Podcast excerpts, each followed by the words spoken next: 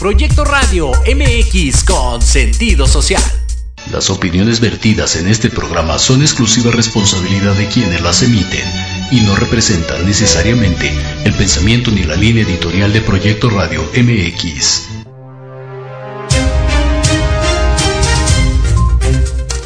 ¿Qué tal? Soy el licenciado Francisco Javier Rodríguez y les doy la más cordial bienvenida a mi programa Entre Diálogos un espacio en el que te vas a enterar de lo más relevante en materia nacional e internacional. Bienvenidos.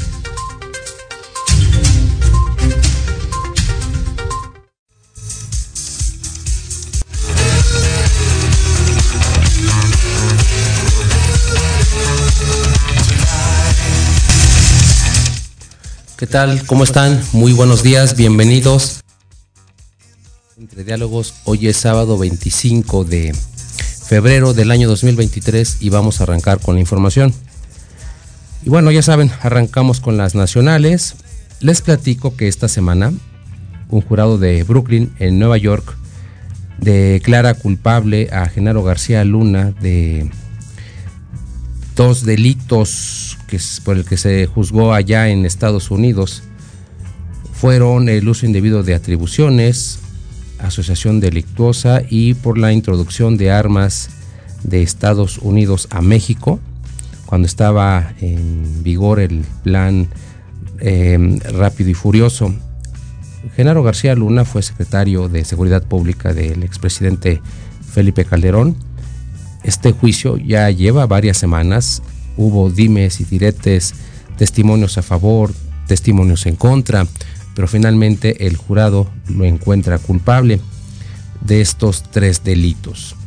Eso significa que en abril su defensa podrá interponer el recurso de apelación y hasta finales de junio se dará a conocer cuál es la pena que podrá alcanzar este exfuncionario mexicano, que va desde 10 a 15 años hasta cadena perpetua. Esta noticia es importante porque ya ha causado muchísimo revuelo, muchísima controversia sobre mm, quién es el siguiente, quién es el siguiente funcionario que va a caer del gobierno de Calderón. Incluso se habla que Calderón también podría caer por este eh, asunto. De hecho, el expresidente ya emitió un comunicado vía Twitter en el que se desvincula de García Luna y él alega que siempre actuó conforme a derecho y que si en algún momento hizo uso de la fuerza pública fue porque se vio obligado por las circunstancias y por la situación que se vivía en el país en su gobierno del 2006 al 2012. Y las reacciones también se hicieron notar en los partidos de oposición y obviamente en el partido oficial Morena. Eh, por su parte, el presidente López Obrador y su partido dicen que este es un acto de justicia y que van a empezar a caer más funcionarios. Por el contrario, los partidos de oposición pues son muy, muy tibios en sus declaraciones, sobre todo el Partido Acción Nacional. También se maneja ahí la posibilidad de que este partido pueda ser sancionado por darle eh, abrigo a un expresidente que supuestamente tiene vínculos con la delincuencia organizada. Esta situación todavía no se comprueba, no sabemos a ciencia cierta si directamente el expresidente Calderón tuvo algo que ver en este tipo de actos, pero para eso está la justicia, para eso están las leyes y vamos a ver qué ocurre y si algún funcionario más va a caer por este hecho. Cambiando de tema, también les platico que el famoso Plan B, es decir, la reforma electoral del presidente López Obrador, fue aprobada en el Senado, en su mayoría en el aspecto general y en el aspecto particular. Se aprobó uno de, dos dictámenes y también se extingue la llamada cláusula de vida eterna, es decir, los partidos minoritarios que hicieran coaliciones con partidos más fuertes, más populares, no pueden transmitir votos y de esa manera evitar la cancelación del registro cuando no se alcance el mínimo que exige la legislación electoral, que me parece que son dos o tres puntos de la votación nacional. Esta cláusula se va, de esa manera se ahorra dinero, porque ya saben ustedes que aquí en México se eh, da financiamiento a los, a los partidos políticos de acuerdo a su tamaño y los partidos pequeños reciben dinero y luego desaparecen, pero pues la lana no la regresan. Esta digamos que es una ventaja hay más eh, puntos que se aprobaron en cuanto a leyes secundarias. Recuerden ustedes que desde el año pasado la reforma a la Constitución fue rechazada y vino el plan B. Es decir, si no se aprueba mi iniciativa, que es plan A, se aprueba esta segunda, que insisto, sí fue aprobada por el Senado. Y hay otras leyes que van a resultar modificadas, van a desaparecer varios distritos electorales, van a desaparecer dos salas del Tribunal Electoral, se va a despedir a más de 3.000 funcionarios. En fin, es un revuelo también aquí que hay que tomar en cuenta porque se va a desmantelar de alguna manera la estructura del Instituto Nacional Electoral. El partido oficial dice que es para ahorrar dinero y para fortalecer la democracia. Por el contrario, los funcionarios del INE, los partidos de oposición y varios sectores de la sociedad afirman que esta medida tiene la finalidad de atentar contra la democracia mexicana. Y siguiendo con esta noticia, el día de mañana, 26 de febrero, se va a celebrar la famosa Marcha Rosa. Recuerdan ustedes que el 23 de noviembre se inició una marcha en pro de la democracia y para defender al INE de la llamada reforma electoral, que no fue aprobada, pero ahora esta reforma al plan B sí fue aprobada y mañana van a marchar eh, varios contingentes de la sociedad civil, incluyendo partidos políticos, funcionarios, empresarios y demás. Pero esta vez, a diferencia de lo que ocurrió en, el, en noviembre del año pasado, la marcha sí pretende llegar al Zócalo. Recuerdan ustedes, y aquí también lo platicamos, que se exhortaba mucho a los partidos políticos, a la sociedad civil, para que se animaran a llegar al Zócalo. La marcha, si mal no recuerdo, eh, hace un año tuvo lugar del monumento a la, revolución al ángel de la independencia. Hubo muchísima gente, se habla de millones de manifestantes, pero ahora la situación es diferente, ahora sí van a llegar al Zócalo, no sé qué tanta fuerza tenga esta, esta marcha, que formalmente defiende la democracia y defiende al INE. En el fondo, dicen muchos analistas, y estoy de acuerdo, también es una marcha anti López Obrador, del mismo modo que hay marchas pro López Obrador. Y esta marcha de desquite, por así decirlo, va a ser en marzo, a finales de marzo, y los motivos que se alegan, pues son muchos. Formalmente es la defensa del INE, pero también nos damos cuenta, y también lo comentamos eh, el año pasado, la política en México está muy polarizada, estamos eh, divididos en dos bandos, los que están a favor o los que están en contra del gobierno, los que están a favor o los que están en contra del oficialismo. Y esta situación no va a cambiar. Es importante tomarlo en cuenta porque ya estamos en años electorales. En este 2023 van a cambiar dos gobernadores y para el 2024 cambiamos de presidente. El ambiente es muy, muy, muy caliente, por así decirlo. Para el año próximo van a pasar más cosas, hay que estar al pendiente de lo que ocurre en la política mexicana porque a todos nos interesa, a todos debería de interesarnos lo que pasa en México y debemos estar al pendiente por este motivo. Desgraciadamente hay mucha gente que no se mete en estas cosas y mm, para bien o para mal son mayoría, pero debemos estar muy muy al pendiente de lo que ocurra porque a todos, insisto, nos interesa el país y es muy importante que tengamos en cuenta los pros y los contras de todos los funcionarios, de todos los partidos políticos para tomar la mejor decisión, la mejor decisión para México, para nosotros como ciudadanos, para nuestros niños, niñas, adolescentes, en fin, México somos todos y sí hay que valorar esta cuestión. Vamos a hacer la primera pausa y regresamos.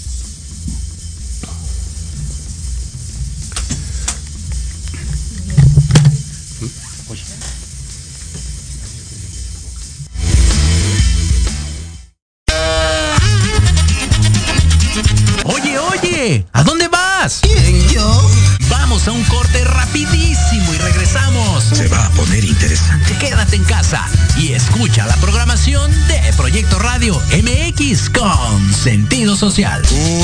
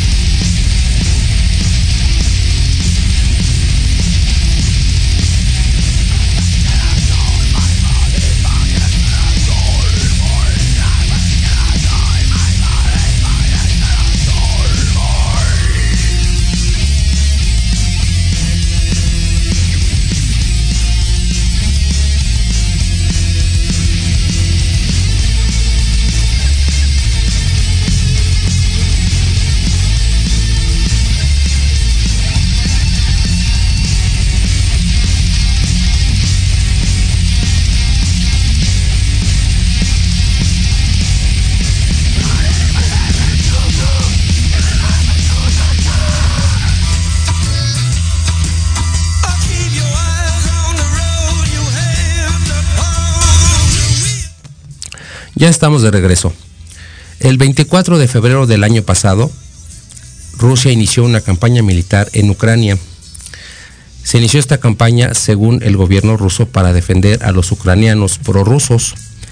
Por el contrario, dice Ucrania que más bien se trata de una invasión, además de que Estados Unidos y la Unión Europea apoyan a Ucrania para defenderse de lo que Occidente ha calificado también de un ataque ruso. Y todo el mundo dice que es una invasión. Últimamente se han otorgado varios créditos a Ucrania para la compra de armamento y hace como 15 días se autorizó el envío de 17 tanques Leopard 2 para que Ucrania pueda defenderse de, de Rusia. Ya pasó un año de este conflicto. Es evidente que no hay solución no hay ni siquiera un acercamiento, una propuesta de paz y obviamente estamos hablando de más de dos partes involucradas. Y para hablar de este importante tema, nuevamente nos acompaña el historiador, escritor y catedrático Alfredo Ruiz Islas. Buenos días, Alfredo, gracias por acompañarnos. Hola, Francisco, muchas gracias por la invitación. Gracias a ti por acompañarnos. Vamos a arrancar entonces, Alfredo, por la pregunta de cajón. A un año del conflicto Rusia-Ucrania, ¿cuál, ¿cuál es el estado actual?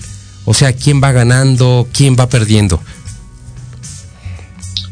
Yo creo que en este, fíjate que en este momento es, es bien interesante porque a, propósito además de la nota que, comentabas, eh, el, el asunto es que hoy en día lo que estamos viendo es algo como totalmente ajeno a la manera en la que se ha desarrollado el conflicto, porque el conflicto se aletargó en el invierno. O sea, algo que nosotros acá en estas regiones subtropicales nos cuesta trabajo entender es la crudeza del invierno allá.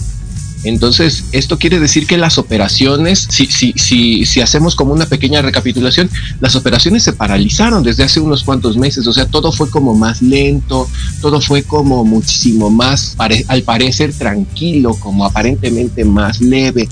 Pero lo cierto es que ahora están tomando posiciones otra vez, que están eh, replanteándose sus objetivos, que está cada quien viendo cuáles son las fuerzas de las que dispone y a lo que vamos a entrar es como a una etapa muchísimo más, eh, más intensa del conflicto, ¿no? O sea, ya es como, fue como este año de, de, ensayar, este año de tratar de ver qué era lo que le funcionaba a unos y a otros, este año además de Rusia quedar en un ridículo absoluto, ¿no? De convertirse en esto que además en, en los foros internacionales se denomina como un estado paria, y entonces el problema es que no lo van a permitir se está viendo además que las sanciones eh, que le han aplicado a Rusia no tienen el efecto que se esperaría, no han funcionado ni en lo económico ni en lo social, o sea, no hay algo que, determine que la producción en Rusia se está desplomando, ni hay tampoco estas grandes manifestaciones en contra de Putin para que eh, eh, retire las tropas. Eso no se ve. Entonces, el momento en el que estamos ahora es como esta no podríamos decir la, segunda fase de la guerra, pero sí quizá como una tercera, cuarta fase distinta del conflicto. Es hacia donde nos dirigimos, o sea, esta, intensificación de la guerra que además tiene este componente que, tú comentabas muy bien, o sea, se acaba de autorizar en este foro o conferencia internacional de seguridad que se, desarrolla en Alemania, que se desarrolla en, Múnich, eh, se, autorizó el envío de estos tanques. El problema es que el envío de esos tanques tiene autorizado un mes o dos y lo que no se ha podido hacer es juntarlos y mandarlos, porque lo que entienden es que los rusos van a entrar y aunque los rusos han demostrado una vez más que sobre el terreno de, batalla son, son inoperantes y son ineficientes y son, sí, para, para, para como, como para desaliento de toda la gente que es prorrusa, los rusos han demostrado una vez más que sobre el terreno de batalla no valen mucho, pero tienen el gran, el gran factor a su favor de que pueden conjugar grandes contingentes. Entonces lo que van a hacer es que se van a lanzar masivamente al campo de batalla y los ucranianos pues están esperando a ver de dónde les llega la ayuda. Exactamente, Alfredo. Dices bien, eh, Rusia mm, no ha ganado la guerra, eso es más que evidente. creo que efectivamente ha hecho el ridículo desde el año pasado. Las bravatas de Putin desde finales del 2021 daban a entender que iba a ser una operación de las que acostumbraba Hitler en la Segunda Guerra Mundial, de dos, tres días y, y vámonos. El escenario no ha sido ese y el factor que de alguna manera ha agravado la situación es la ayuda de Occidente. Lo platicamos también contigo. Eh, Ucrania es un país como cualquier otro que tiene gente pobre, que hay regiones en pobreza y esos son los problemas de fondo que no se han podido solucionar. Los créditos que se han destinado directamente a la compra de armamento bien pudieran eh, desviarse o destinarse a resolver los problemas de fondo de Ucrania más allá del, de la postura ideológica, de la posición geopolítica, de si estoy con Occidente o si estoy con Rusia. Creo que este tipo de factores seguramente ha hecho más difícil la situación y en ese sentido quiero preguntarte, ¿tú crees que el hecho de que Occidente em, meta todavía más eh, las manos al conflicto es una señal de que esto va para largo o, qué opinas en ese sentido? Yo creo que sí, porque hay algo que no eh, que no puede uno perder de vista. O sea, si bien es cierto que Rusia no no ha ganado la guerra y que se ve muy difícil que la gane, porque además Rusia, lo comentabas ahora, o sea, la intención original de Rusia es entrar en Ucrania y deshacerlo todo y apoderarse del país. Quizá no anexarlo, porque eso se hubiera visto como una cosa muy, o sea, se hubiera visto como muy, muy fuera de lugar pero lo que sí quería a lo mejor era poner un gobierno pelele y un gobierno que le dijera que sí a todo. Quizá envalentonados por lo que había pasado en Crimea, en Sebastopol, o sea, en estas zonas donde rápido llegaron, tomaron, eh, eh, consiguieron que estas milicias eh, prorrusas o, o rusas quizá hasta de tipo filibustero, habían conseguido grandes éxitos, quisieron reproducirlo, no pudieron, no se pudo y entonces empezó como este empantanamiento del conflicto. Pero más allá de esto, lo que sí creo yo, a mí me parece como una cosa muy evidente, es que Ucrania tampoco puede ganar la guerra. O sea, Ucrania no tiene forma de ganar, Ucrania no tiene manera de hacer algo más de lo que ya está haciendo, que es una resistencia heroica, es una resistencia inusitadamente eficaz, ¿no? Y una cosa como de mucha valentía pero tampoco va a ganar la guerra. O sea, tampoco va a ganar la guerra, tampoco va a echar a los rusos hacia atrás totalmente, tampoco va a quedarse con todo su territorio. Entonces, creo yo que la entrada de Occidente ahora lo que busca es justamente hacer viable esta posibilidad, que Ucrania, Ucrania gane la guerra y que saque a los rusos. Pero es muy complicado porque además el compromiso que tiene Occidente es un compromiso limitado. Occidente no se quiere meter en el conflicto frente a frente, o sea, no se quiere poner frente a frente con Rusia. Es mucho en el sentido de las cosas que pasaban en, en la Guerra Fría. O sea, si nosotros recordamos cómo fue la guerra de Corea, por ejemplo, que es creo que el mejor ejemplo, o sea, la guerra de Corea fue entre terceras partes, fue esta, eh, el, el, ejército de las Naciones Unidas, que es el ejército de los Estados Unidos, enfrentándose al ejército de Corea del Norte, que era respaldado por el ejército de China, pero una cosa como como muy y los rusos detrás brindando apoyo, ¿no? Pero era una cosa como que siempre se buscó que fuera muy indirecta.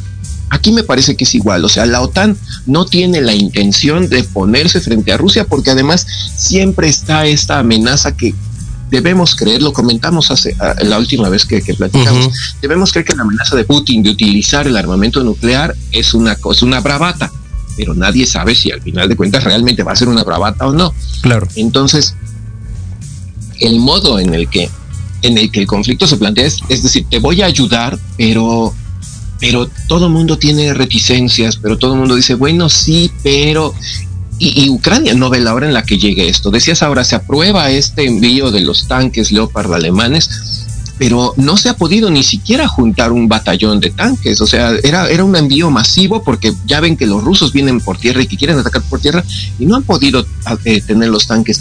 No es como antes, ¿no? Como en la Segunda Guerra Mundial, donde vamos a hacer tanques y la economía de guerra se, se, se activaba de forma tal que se podían hacer tanques y tanques y tanques y tanques. Ahora no, ahora es mucho más complejo y los tanques son en sí mismos armas mucho más complejas. Entonces, yo creo que esto va para largo, para muy largo. La única manera en la cual de verdad, y ese sería lo más lamentable, la única manera en la que el conflicto se terminara pronto es que Ucrania, dijera, ya, se acabó, ya no quiero saber nada, me rindo y lo que sea. No, de momento creo yo que... Una situación difícil, Alfredo. Tienes toda la razón y, coincido contigo. Eh, Ucrania está en medio de este conflicto, es, eh, la, digámoslo así, la manzana en discordia, es evidente que ni la Unión Europea ni la OTAN van a buscar un enfrentamiento directo contra Rusia. Eso es más que evidente. Si así hubiera sido, más o menos desde el 2004, si no me equivoco, cuando Ucrania empezó a pedir su incorporación a Occidente, desde ahí se hubiera aprobado. Pero me parece también que no es del interés de Europa incorporar a Ucrania. Eso es también evidente y creo que eh, Zelensky ya debería de entender esa postura que lo han apoyado. Y en la visita última que tuvo a Bruselas, les dijo a, todos los, los, altos comisionados que para cuándo iban a ingresar a Ucrania. Eh, von Leyen le dijo que por cuestión de trámites y de tiempos no ha sido posible, pero que finalmente se va a lograr. Yo creo que no. No, no, no, no vamos a ver que Ucrania eh, en, ingrese a Occidente eso sería un conflicto abierto y es algo que tampoco va a ocurrir, sin duda. Entonces el conflicto me parece muy incierto, o sea, yo no le veo tampoco una, una salida viable, alguna solución de alguno de los dos bandos, y como bien lo refieres, yo creo que la única manera es que Ucrania tire la toalla y que deje de recibir ayuda de Occidente y pues tratar de reconstruirse como lo ha hecho antes. Y quiero preguntarte precisamente en relación a esos efectos, eh, ¿cuáles han sido las consecuencias más relevantes que ha causado este conflicto en, el mundo?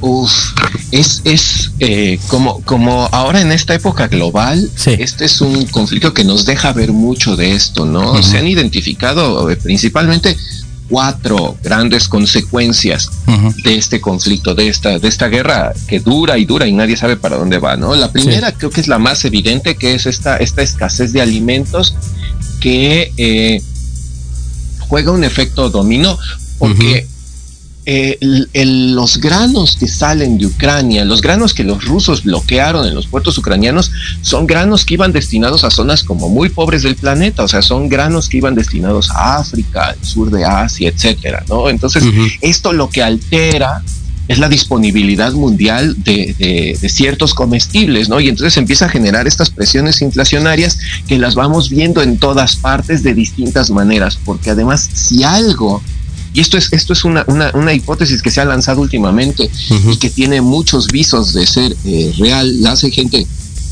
de esta que aparece como candidata al premio Nobel y demás, ¿no? Es que si algo influye en lo que son los movimientos de recesión y de inflación es la información.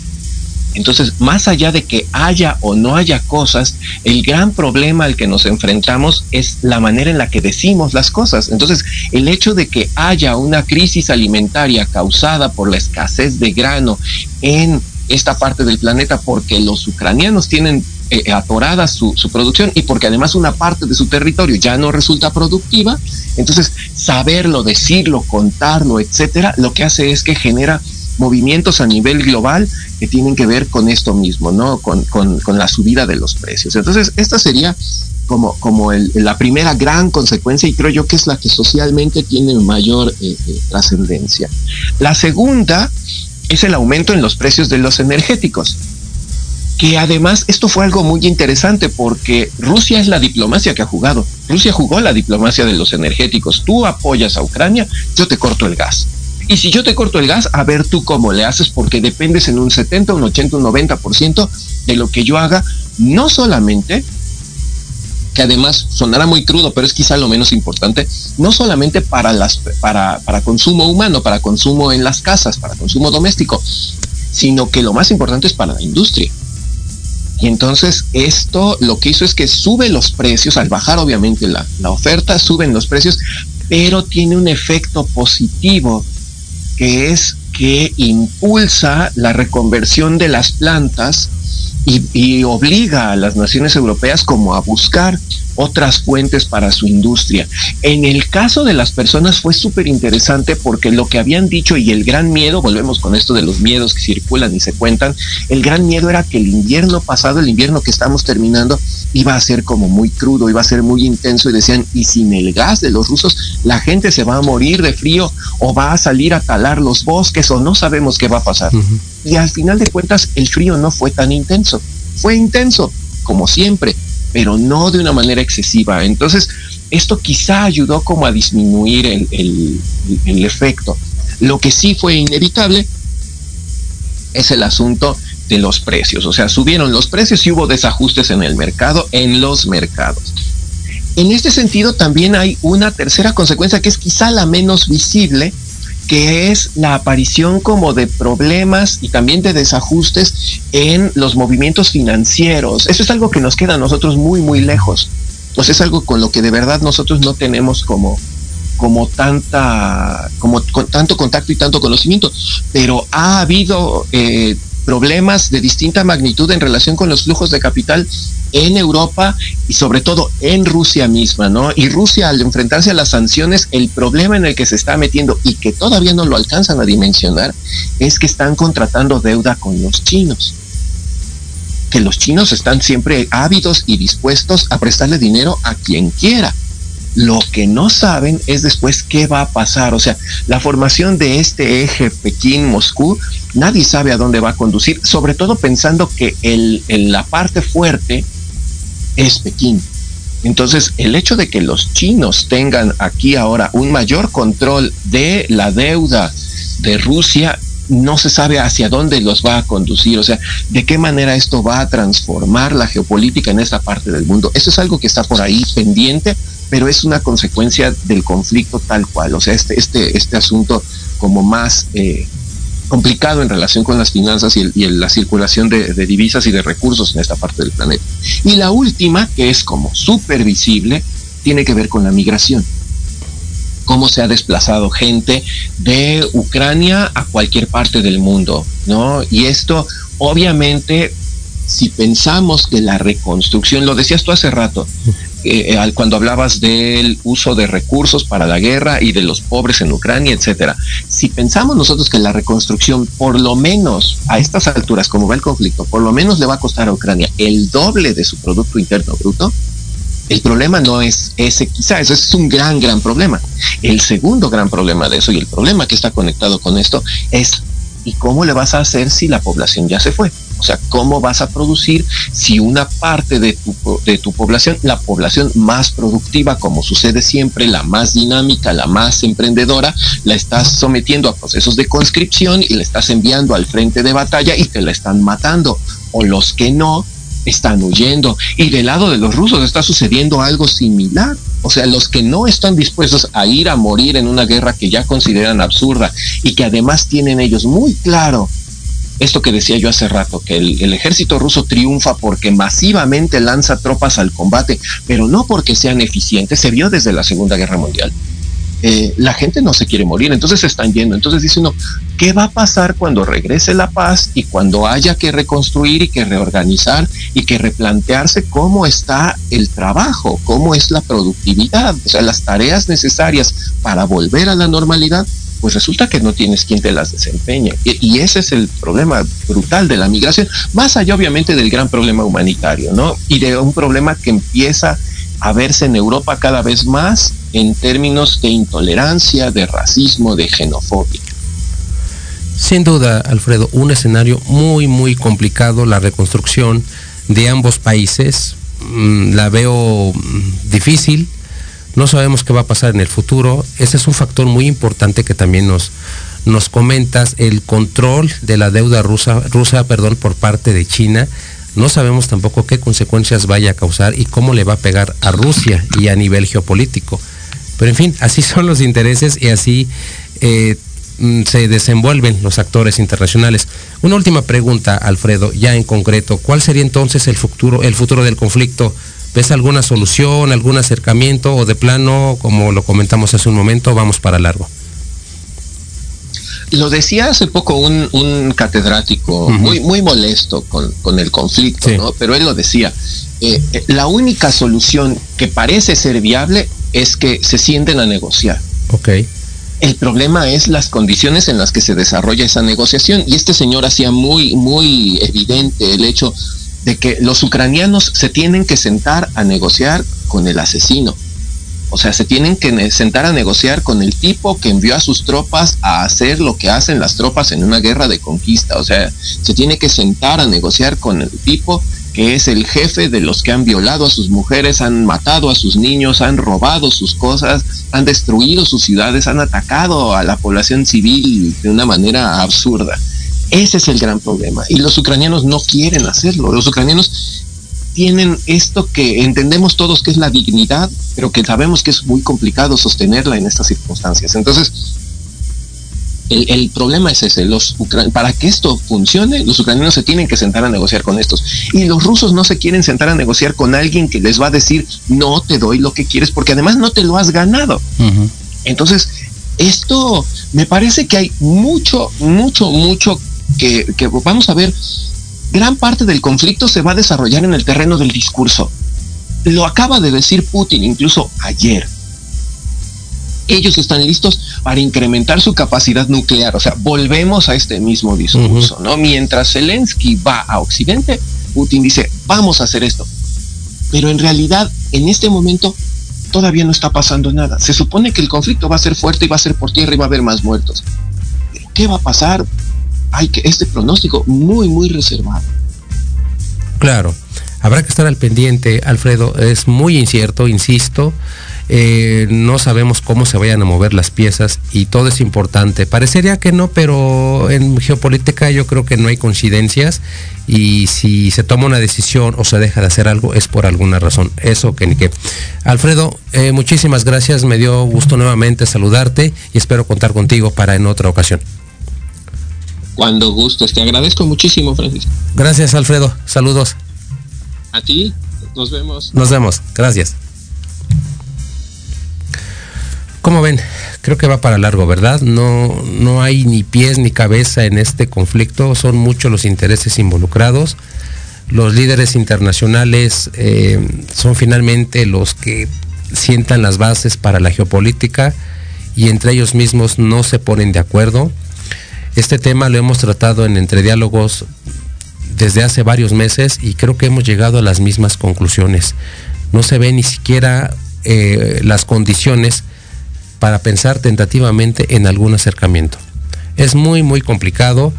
Como dice nuestro entrevistado, es la protección, eh, es la eh, población, son los civiles los que pagan las consecuencias tanto en Rusia y Ucrania, mientras que Occidente, en su parte Rusia y también China, pues únicamente están a la expectativa a ver cómo se desarrollan las cosas y a ver quién puede ganar en esta guerra. Finalmente recuerden que estamos hablando de una guerra y siempre hay quien pierde y siempre hay quien gana.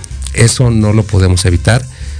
Sin duda habrá un ganador, un gran ganador, un gran perdedor, pero no sabemos en qué condiciones y quién va a ser el ganador y quién va a ser el perdedor.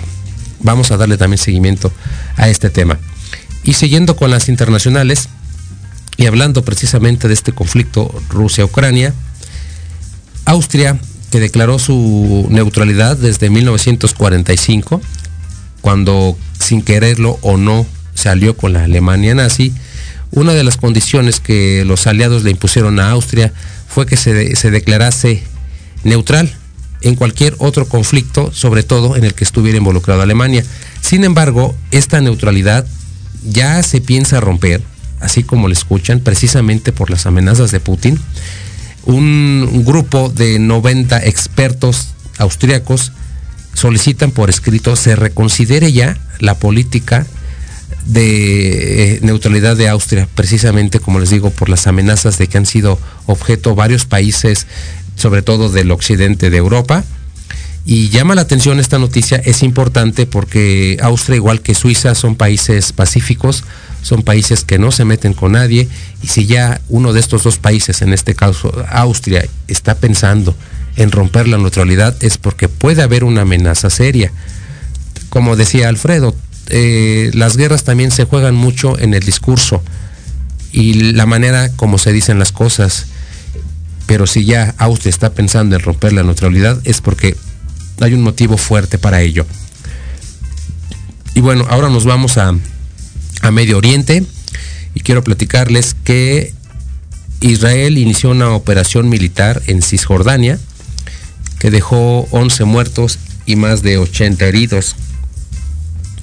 De hecho, el secretario general de la ONU considera que esta operación es la más sangrienta desde el 2005.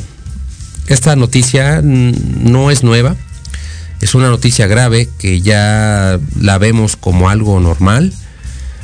Ha habido cientos y cientos de campañas militares de Israel en agravio de Cisjordania, de Palestina y de otros países árabes que apoyan al pueblo palestino. Esto no es nuevo. Ya hemos comentado también en otras ocasiones que los líderes políticos juegan un papel muy importante para iniciar o resolver un conflicto. En este caso, el conflicto árabe-palestino tiene ya muchísimo tiempo. Estamos hablando de un enfrentamiento desde el siglo XX que no ha sido resuelto favorablemente precisamente por la influencia de Israel y de Estados Unidos. Los palestinos son personas que han sufrido muchísimo, como les digo, desde el siglo XX. Se deja de hablar de este tema y se retoma cuando ocurren este tipo de situaciones que nos hacen recordar a todos los habitantes del mundo que hay muchos conflictos que se vienen arrastrando desde hace muchísimo tiempo y no hay solución. Este es uno de ellos, precisamente, que tiene por lo menos, no sé, 60, 70 años de vigencia y tampoco se ve una solución y no la va a haber si Israel o Estados Unidos no ceden, no vamos a ver paz en esta región lo mismo que ocurre en, en, Ucrania, mientras no se pongan de acuerdo todos los interesados, seguramente va a ser muy difícil darle una situación a estos problemas. Hacemos la segunda pausa y regresamos. En Proyecto Radio MX, importante. Envíanos un mensaje de voz vía WhatsApp al 55 64 18 82 80 con tu nombre y lugar de donde nos escuchas. Recuerda 55 64 18 82 80. Ahora te toca hablar a ti. Hola, ¿qué tal? Queremos invitarte este y todos los sábados, en punto de la una de la tarde, a tu programa Con Gaspar Ariel y Sabrina Oro. Conocerás de la mano de grandes maestros la influencia de los astros en tu vida, el poder de la magia, la talismánica y los secretos que el tarot tiene para ti. Tenemos una cita aquí por Proyecto Radio MX, la radio con sentido social.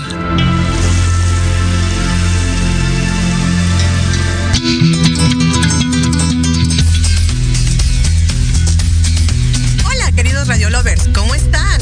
Nosotros somos Arturo, Paulina, Charlie, Bárbara, Yosimar, Moisés.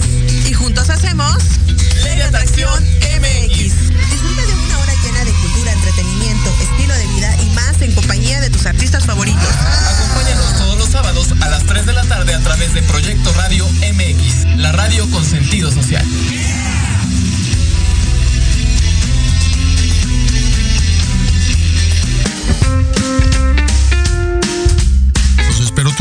A partir de las 11 de la mañana a las notas que no se notan. Noticias importantes que no brillan, pero que en este programa las conocerán.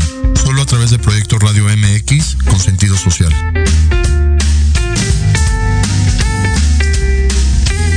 A conocer las verdaderas causas que provocan sufrimiento o atraen enfermedades y situaciones difíciles a tu vida. ¡Por Dios, tengo miedo! Piensa en transformarte. Piensa en Jishu. No te pierdas todos los lunes de 12 a 1 Sana sin medicamento. Un espacio que es para ti por Proyecto Radio MX con sentido social.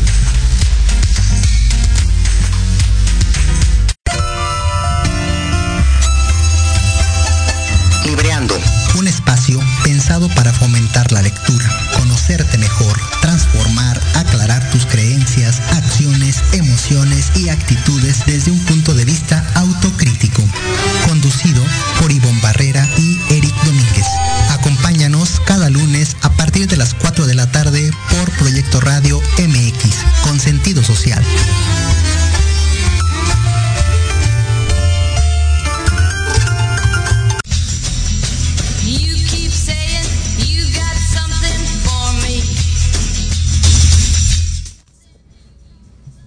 amigos, estamos de regreso. Esta vez toca mi sección Infancias Buscadoras. En esta ocasión vamos a platicar sobre el Día Internacional de la Justicia Social.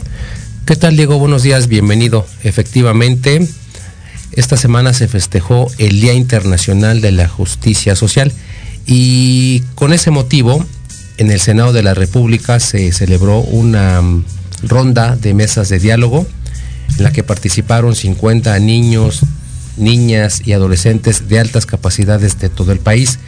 Y tú fuiste seleccionado. Tú estás dentro de ese 50, perdón, dentro de ese grupo de 50 niños, niñas y adolescentes y recibiste varios reconocimientos en el Senado. Te felicito por eso. Muchísimas gracias, Francisco, por tus felicitaciones. Y déjenme decirles que en México hay muchos niños, niñas y adolescentes con talento y precisamente es una cuestión de justicia social que todos que todos ellos cuenten con las oportunidades suficientes para crecer en todos los ámbitos de su vida. En ese marco vamos a platicar sobre el Internacional de la Justicia Social. Fíjense que la UNICEF instituyó el Internacional de la Justicia Social para promover los derechos humanos y la igualdad de oportunidades para todos y todas. Y estos objetivos persiguen la igualdad de oportunidades para todas las personas del mundo y de manera en particular para todos los niños, niñas y adolescentes. Finalmente, la justicia social es un derecho que, se, que está consagrado en muchas constituciones, incluyendo la mexicana. Nuestro país ha luchado mucho para alcanzar la igualdad y la justicia social. Es correcto, Diego. Em, en México hay muchos niños, niñas y adolescentes con muchísimo talento, pero que desgraciadamente eh, no, se, no se conocen. El talento se pierde por muchas circunstancias y la justicia social persigue precisamente eh, que los niños, niñas, las infancias y los adolescentes cuenten con mejores oportunidades para que puedan salir adelante y puedan em, dar a conocer su talento en este evento en el que participaste, yo vi que efectivamente hay muchísimo talento en México. Todos los participantes, todos los 50 eh, eh, niños, niñas y adolescentes que estuvieron en este evento, tienen un currículum impresionante. De verdad, es, es muchísimo lo que han hecho y es una prueba de que hay talento en México.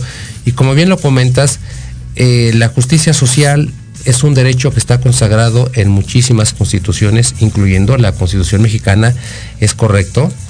Desde 1917, desde febrero del 17, cuando se promulgó nuestra Constitución, se redactaron varios artículos en la primera parte de la Constitución para garantizar la seguridad y el progreso de los mexicanos. Son dos fines que actualmente todavía no se han conseguido. Se han hecho muchas leyes y ha, habido muchos avances al respecto, pero la justicia social es algo que todavía no se consigue. De ahí que la UNICEF haya instituido este día para recordarnos nuevamente a todos los habitantes del mundo, sobre todo a las autoridades y a los gobiernos, que hay muchos retrasos, que hay muchos pendientes con la población de todo el mundo y que nos siguen quedando a deber muchísimo en ese sentido. También debemos comentar que la justicia social implica el ejercicio de otros derechos muy importantes como el derecho a la educación, expresarnos con libertad y ser tratados con dignidad. Un trato digno significa que debemos de ser respetados precisamente por nuestra identidad y de la manera que somos felices. La dignidad excluye la discriminación y la preferencia de unas personas por otras. Es cierto, Diego. Ese es otro tema que también es importante y que está muy relacionado con la justicia social. Para alcanzar una vida digna, para que haya justicia y equidad entre todos los habitantes del mundo, deben ejercitarse y respetarse otros derechos. Uno de ellos precisamente es el derecho a la identidad, del que ya hemos platicado en otras ocasiones, es decir, que las personas tienen la libre facultad de ser como les gusta ser y como se sientan felices. Y nosotros debemos respetar esa decisión y no discriminar a nadie por ningún motivo. La discriminación precisamente es una manera de hacer menos a ciertas personas y darle preferencia a unas, a unas personas en vez de otra. Esta distinción provoca injusticia.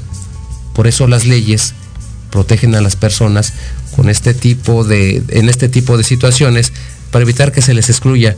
Y en pleno siglo XXI, ya llevamos 23 años de este nuevo milenio, y hay muchos pendientes todavía que no terminan por resolverse, y los derechos, aunque están ahí, se tienen que ejercitar. La gente tiene que conocer sus derechos y hacerlos valer. Una de las finalidades de este Día Internacional de la Justicia Social es difundir nuevamente, es hacer campaña de la mejor manera para que toda la población en general se entere de los derechos que son inherentes a, la justicia y que puedan alcanzar el bienestar que garantizan todos los gobiernos del mundo. También les comento que cuando no hay justicia social ni se ejercitan los derechos que les son propios. Obviamente habrá injusticias, tratos indignos y discriminación en agravio de mucha gente. Sobre todo aquellas personas que necesitan la protección de sus gobiernos por carecer de lo necesario. Recordemos que los movimientos y las revoluciones sociales precisamente se han iniciado por la injusticia y el olvido de que han sido objeto muchas personas. Así que la justicia social se ha conquistado como un derecho para las mayorías. Pero a pesar del esfuerzo de mucha gente, actualmente hay mucha desigualdad en todo el mundo. Es por eso que la finalidad de este día tan importante es de que todas las autoridades y todos los gobiernos del mundo tienen el deber de proteger a todas las personas del mundo sin hacer distinciones de ninguna especie. Estoy de acuerdo contigo, Diego.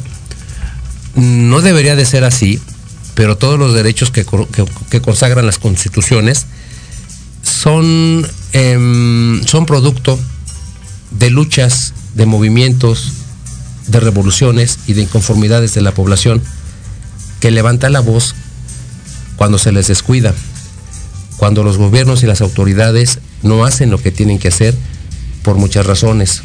Y como te comentaba hace un momento, si tú em, no cumples con una obligación, generas una injusticia y la gente obviamente se conforma y va a reclamar lo que le pertenece.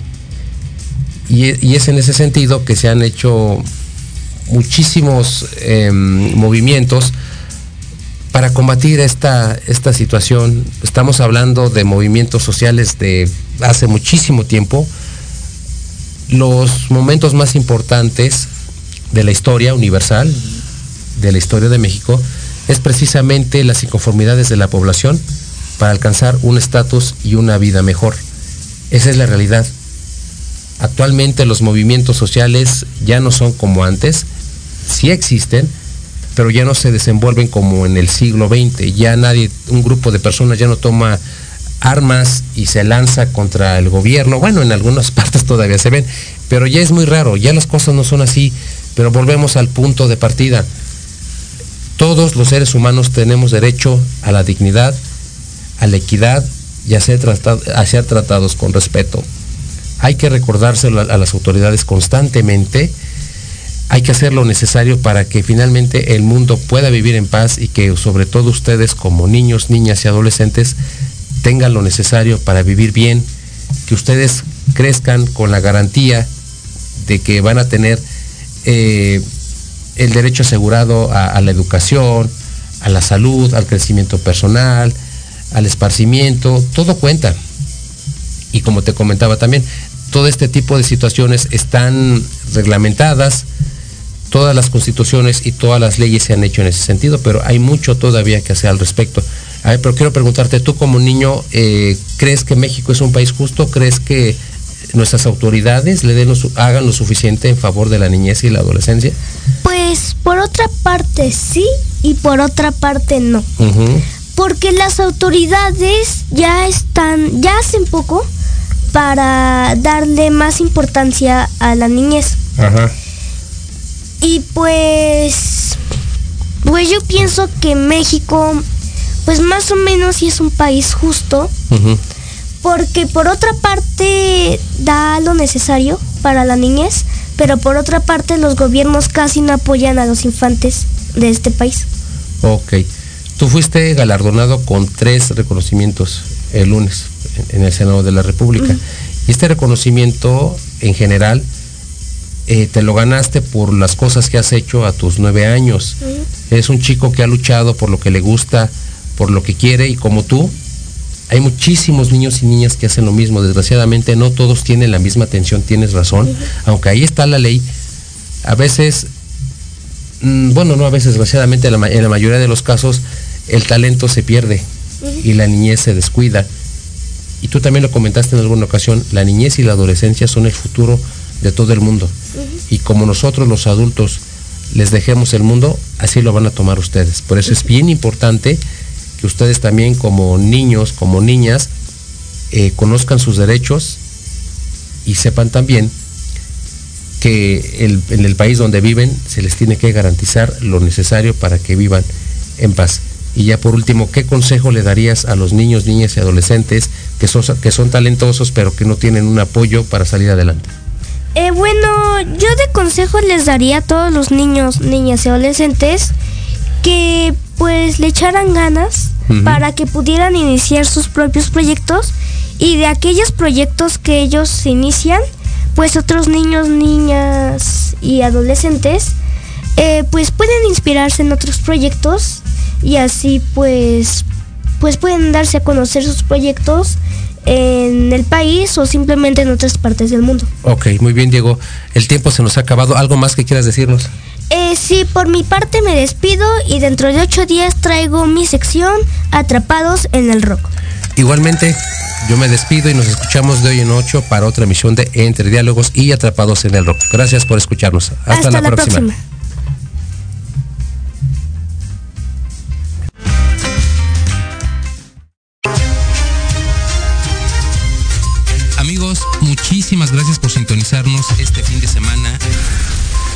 Esperamos el próximo sábado para una nueva emisión de Entre Diálogos. Hasta pronto.